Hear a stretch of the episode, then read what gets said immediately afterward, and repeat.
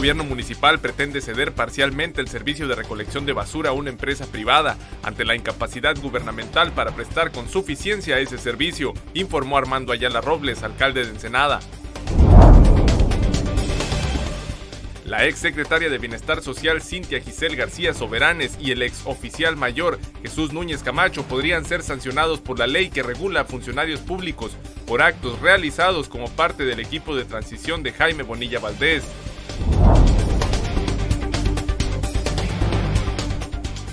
La Sala Superior del Tribunal Electoral del Poder Judicial de la Federación emitió una opinión técnica para la Suprema Corte de Justicia en la que considera como inconstitucional la ampliación del mandato de Jaime Bonilla Valdés.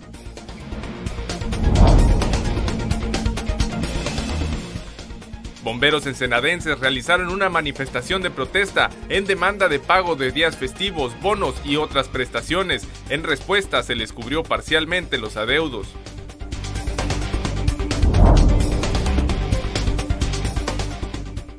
Mujeres ensenadenses se suman a las protestas nacionales en rechazo a la violencia institucionalizada en contra de las mujeres en Baja California y en México.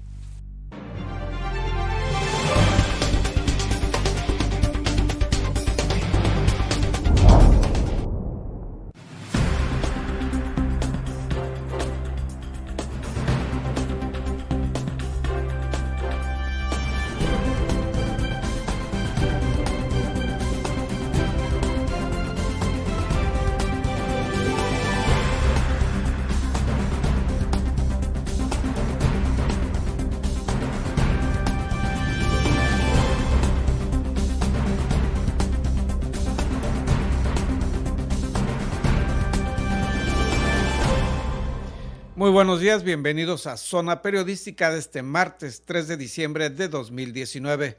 Zona Periodística es una coproducción del periódico El Vigía y en La Mira TV.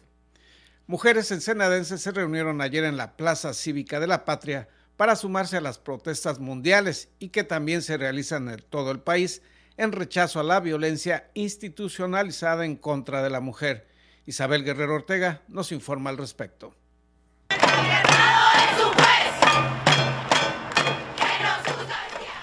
Poco más de un centenar de mujeres de diversas edades acudieron al Plaza Cívica de las Tres Cabezas durante la tarde de este lunes para sumarse al performance Un violador en tu camino. Al ensayo y presentación del performance acudió la señora Patricia Gómez de 69 años, quien se identifica con la lucha en contra de la violencia de género y señala que la educación es la clave para detener la violencia en contra de las mujeres. Creo que el cambio sería educar bien a nuestros hijos porque si no los educamos bien, nunca va a terminar la cadena. Este performance, originario de Chile, se ha vuelto tendencia en redes sociales debido a la forma en la que denuncia la violencia de género, la apatía y complicidad de los funcionarios públicos y de la sociedad en general. Finalmente, la señora Patricia nos explica por qué considera que este tipo de manifestaciones son importantes.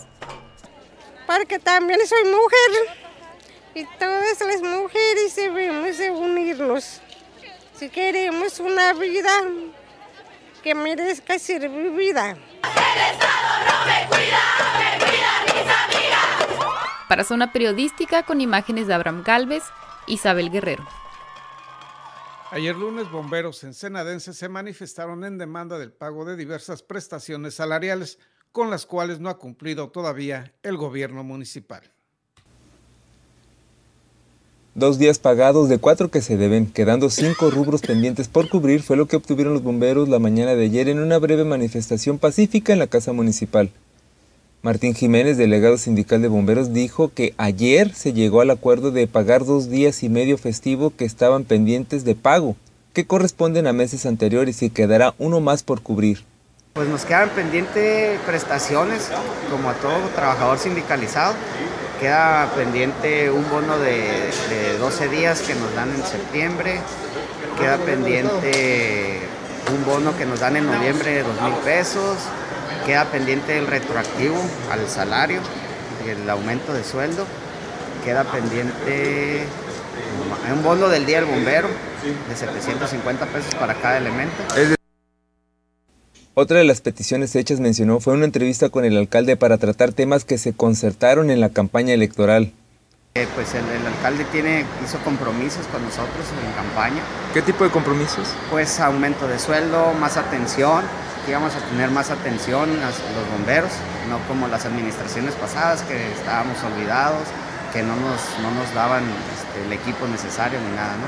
Entonces, este, pues respecto a, desgraciadamente respecto a todo lo que pasó, todos los incendios que hubo y todo, pues sí nos dio maquinaria, pero pues hasta ahí nada más hasta ahorita.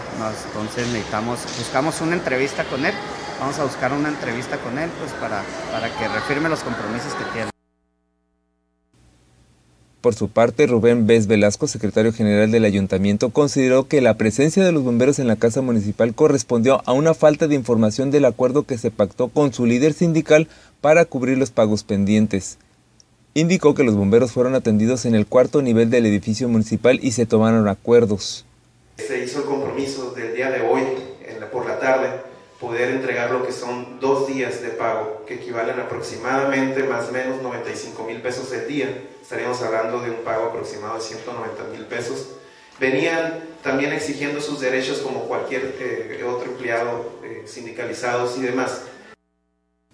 Los apagafuego protagonizaron una caminata la mañana de ayer desde la macroplaza del mar hasta el edificio público. Luego ingresaron a la casa municipal, permanecieron pocos minutos en el primer nivel. Los servidores públicos fueron enviados a la sala de Cabildo donde tuvieron una acalorada plática con distintos representantes del ayuntamiento. Tras varios minutos, un grupo de ambos sectores se reunieron en privado y pactaron acuerdos.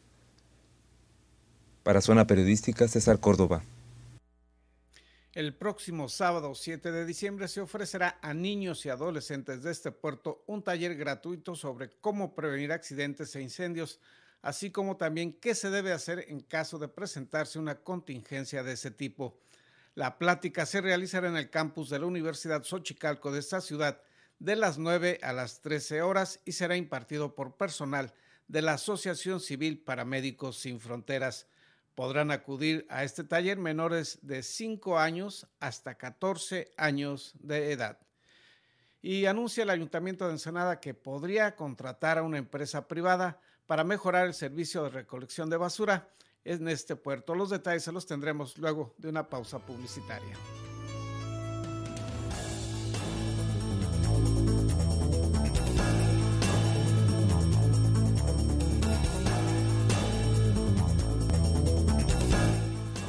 El alcalde de Ensenada, Armando Ayala Robles, indicó que se analiza la posibilidad de que parte del servicio de recolección de basura se ha brindado por una empresa privada y desmitió que se pretendan destinar 30 millones 600 mil pesos para esa contratación, aunque tampoco indicó cuál será el monto a destinar para ese contrato. El gobierno municipal pretende ceder parcialmente el servicio de recolección de basura a una empresa privada ante la incapacidad gubernamental para prestar con suficiencia ese servicio, informó Armando Ayala Robles, alcalde de Ensenada. No es concesión, no es privatización. No es concesión, no es privatización. Es apoyo con una empresa privada para la recolección de toneladas diarias de basura, con el fin y objetivo de ampliar nuestras rutas y nuestro número de toneladas diariamente, lograr que se recolecten las 400. Los equipos del ayuntamiento, el personal del ayuntamiento, seguimos trabajando y seguimos operando solo que tenemos un déficit de 150, 160, hasta 200 toneladas que necesitamos atenderlos urgentemente. Por eso tenemos que apoyarnos con un servicio privado para que se atienda ese problema. De acuerdo al presidente municipal, no sería ni una privatización ni una concesión, sino una alternativa para atender el rezago existente en la prestación de uno de los servicios municipales con mayores deficiencias es un apoyo para cumplir con el déficit de recolección que tenemos, que es aproximadamente de 150 a 170 toneladas diarias. Ayala Robles aclaró que lo que se pretende es contratar una empresa privada mediante un sistema de pago por toneladas de desechos recolectados. Ayala Robles agregó que se tiene un dictamen de la Secretaría de Salud de la generación de posibles problemas sanitarios por la proliferación de la basura en la ciudad y ello obliga al gobierno municipal a tomar medidas extremas que solucionen esa situación. informó para Zona Periodística Gerardo Sánchez García.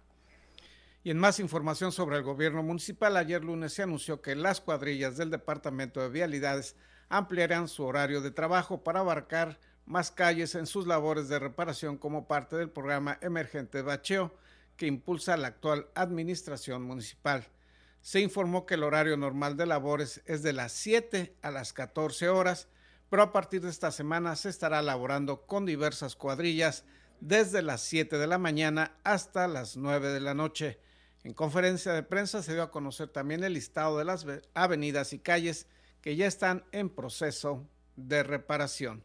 Y en otros temas, en otra información, el Sistema Estatal Anticorrupción realizó ayer el tercer y último foro de consulta para conocer y retomar las propuestas ciudadanas en torno a cómo prevenir y combatir la corrupción en Baja California. La exsecretaria de Bienestar Social Cintia Giselle García Soberanes y el exoficial mayor Jesús Núñez Camacho podrían ser sancionados por la ley que regula funcionarios públicos por actos realizados como parte del equipo de transición de Jaime Bonilla Valdés. Este tipo de asunto, desde luego, para nosotros significa una fuente importante de prácticas que tenemos que revisar para poder derivar correctivos. Es decir, serán las autoridades competentes las que se encarguen de investigar y establecer responsabilidades tanto penales como administrativas, pero por lo que hace el sistema, este, sin lugar a dudas, es un insumo que necesitamos analizarlo para poder derivar medidas para prevenir este tipo de prácticas. Luis Ramón Irineo Romero, secretario ejecutivo del Sistema Estatal Anticorrupción, explicó que luego de las acusaciones públicas en contra de los ahora exfuncionarios, se ha argumentado que las negociaciones sobre los presuntos moches se hicieron antes de que ocuparan un cargo.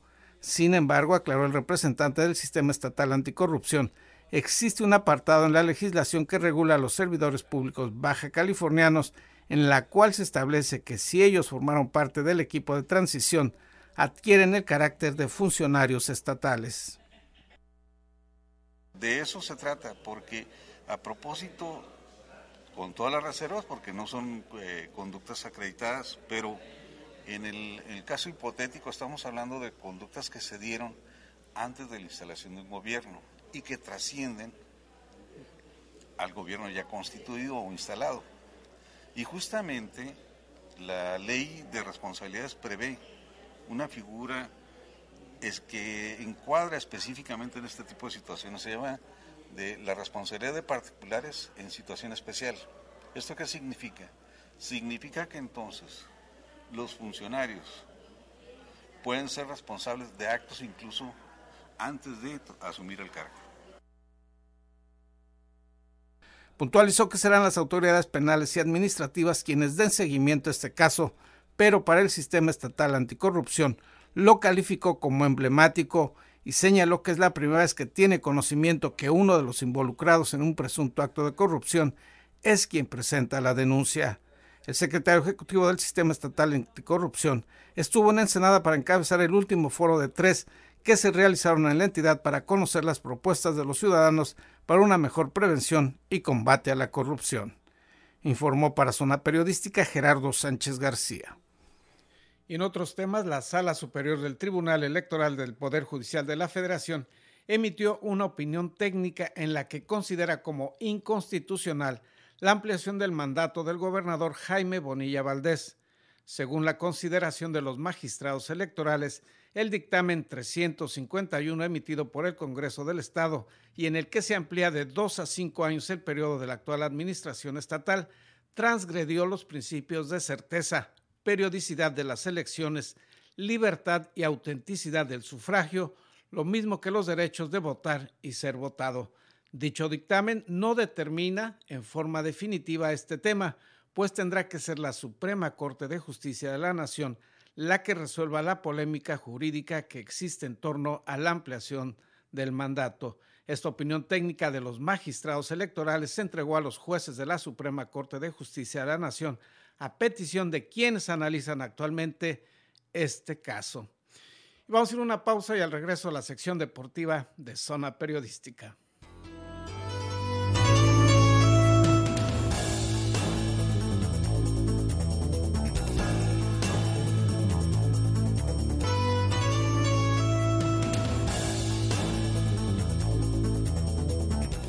Gracias por continuar aquí en Zona Periodística. Les recordamos que si no puede seguir en vivo esta transmisión, lo podrá encontrar en diversas plataformas digitales, en los archivos de esas plataformas. David Amos nos tiene la información sobre el acontecer deportivo local, nacional e internacional. Y es tiempo la mejor información del deporte local e internacional. Acompaña a tu anfitrión David Amos con la nota, el análisis y toda la cobertura de los atletas y eventos deportivos del puerto. Ya inicia en la mira Deportes. Hola, ¿qué tal amigos? Gracias por continuar con nosotros y en sintonía de En la Mira TV y por supuesto Zona Periodística, porque esto es En la Mira Deportes, lo mejor de la nota deportiva nacional, internacional y por supuesto el deporte de nuestra ciudad de Ensenada. ¿Y qué les parece si nos vamos directamente con el boxeo? Porque Choco Promotions sigue dando de qué hablar, sigue entregando buenos eventos y una noche de guerras, porque una guerra total fue la que se vivió este fin de semana en una plaza pueblo antiguo abarrotada por fanáticos del boxeo que se dieron cita para ver el combate estelar entre Ángel el Pelón Guevara y el ensenadense Ángel Diablito Ramos, que de ángeles no tuvieron nada estos dos boxeadores y nos entregaron, por supuesto, una pelea de alarido. Y hay que decirlo, el boxeador local, quien es pupilo de Mario Rocky Meraz, salió victorioso, victorioso al noquear a su rival en el quinto asalto. Y en otras noticias, nuestro estado se llevó el campeonato nacional al superar 5 a 3 a la selección de Jalisco en el campeonato nacional de Goldball 2019. Así es, ya este deporte está creciendo y se lo lleva Baja California en la categoría mayor realizado en el auditorio del estado en Mexicali. Por su parte, en la categoría masculina también subieron al podium, se consagraron subcampeones de este evento. Y ahora sí nos metemos con toda la información de la segunda carrera atlética del Vigía porque se celebró precisamente la segunda edición de los 10 kilómetros del periódico El Vigía. Alrededor de 300 participantes y competidores se dieron cita en la unidad deportiva Sullivan para dar todo de sí, dejar el corazón, ejercitarse en una bonita mañana de domingo por supuesto y encaminarse hacia las calles de nuestra ciudad en Ensenada en uno de los mejores eventos atléticos del estado. Un evento bastante bien organizado, hay que decirlo. Hubo premios realmente increíbles, hasta 10 mil pesos se llevaron los primeros lugares, 5 mil pesos se llevó el segundo lugar y por ahí de 2.500 pesos los terceros lugares. ¿Quiénes fueron los afortunados y a los cuales se les reconoció su esfuerzo? Por supuesto, los ganadores Abad Fernando Pérez Gurrola del Club de los Santos se subió al primerísimo lugar. Eh, también estuvo Fernando Barragán, también estuvo Humberto Rojas en segundo y en tercer puesto. Eh, respectivamente, y en la rama femenil, Cintia Medina, Edna Martínez y María Patricia son las que se subieron y fueron los ganadores. La verdad también hubo cosas de qué platicar, hubo polémica también, porque más allá de que fue un evento bastante bien organizado por parte de la gente de periódico El Vigía, hubo algunos atletas que venían de fuera que se quisieron inscribir a la mera hora, cosa que era prácticamente imposible. Eran muy buenos atletas. María Acor, por ejemplo, la, la africana nacionalizada estadounidense que ahora radica en nuestro estado, quiso inscribirse de última hora, cosa que no pudo lograr hacer. Por supuesto, también otro gran corredor, Alexis Verdugo, tampoco se pudo inscribir. Nosotros aquí lo que les recomendamos es que, a ver, tienen meses para inscribirse, háganlo con tiempo para que no sucedan este tipo de cosas.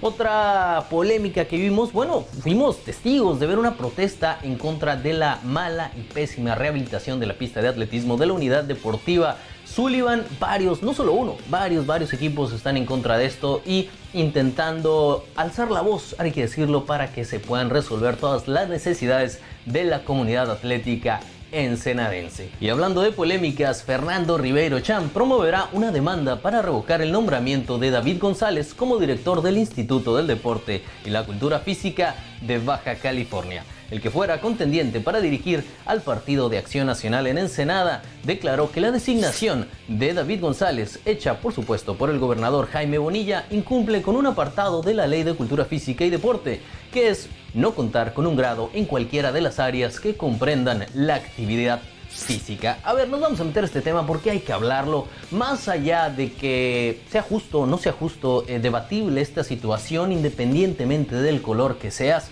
creo que aquí eh, Si nos dedicáramos un poquito más a aportar al deporte antes que hacer polaca, creo que estos mismos políticos, porque lo son, hay que decirlo como son, son políticos, tendrían mayores seguidores si en vez de estar buscando por dónde meterse, intentaran aportar, intentaran generar talento, desarrollar, poder unir el sistema educativo con el deporte realmente, hacer eventos, promover el deporte, sacar nuevo talento, desarrollarlo y ver realmente el alto rendimiento, ¿por qué no gestionar? Porque vaya que nos hace falta ahí a la para municipal de Inmudere recurso para toda la infraestructura, ya vemos el problema de la pista y tantos, tantas problemáticas.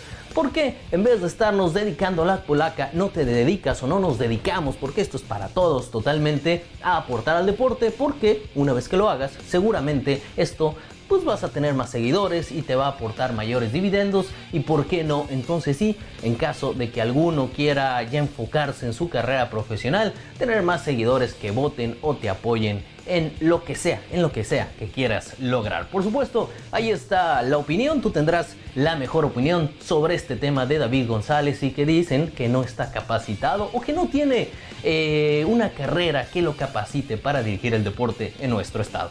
Y en el deporte de fútbol, bueno, no podíamos, no podíamos hablar de otra cosa más que de la liguilla. ¿Cuántos, cuántos americanistas no se levantaron más odiosos que nunca? Hay que decirlo el día, el día de ayer precisamente porque América se comporta como grande y le da la vuelta a unos Tigres que estuvieron irreconocibles.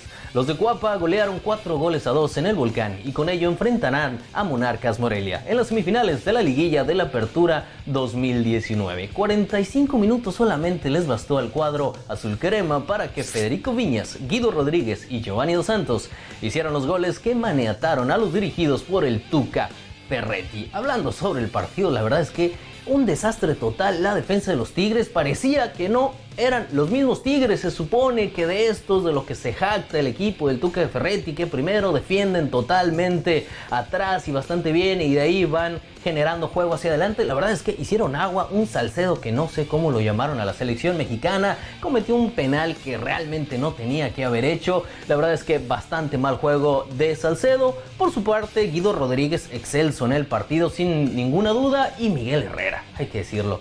El técnico Miguel Herrera está totalmente ad hoc al americanista, a este equipo del América. O lo amas o lo odias, bastante polémico. Ya lo vimos cómo fue castigado por sus declaraciones, su manera de comportarse, todo siempre metiéndose con los árbitros, metiéndose con la autoridad. Y la verdad es que es y le ha resultado también, hay que decirlo, Miguel Herrera le ha resultado para el americanismo. Y por su parte, el Tuca Ferretti, que es amo y señor de las conferencias de prensa, prácticamente todo mundo ahí preguntándole con miedo, porque si no la otra ya no te contesta, ya no puedes trabajar para aquellos colegas periodistas que están en la Sultana del Norte. La verdad es que es bastante complicado el Tuca Ferretti. Pues bueno, fiel a su costumbre, simplemente contestó lo que es y lo que él quería decir.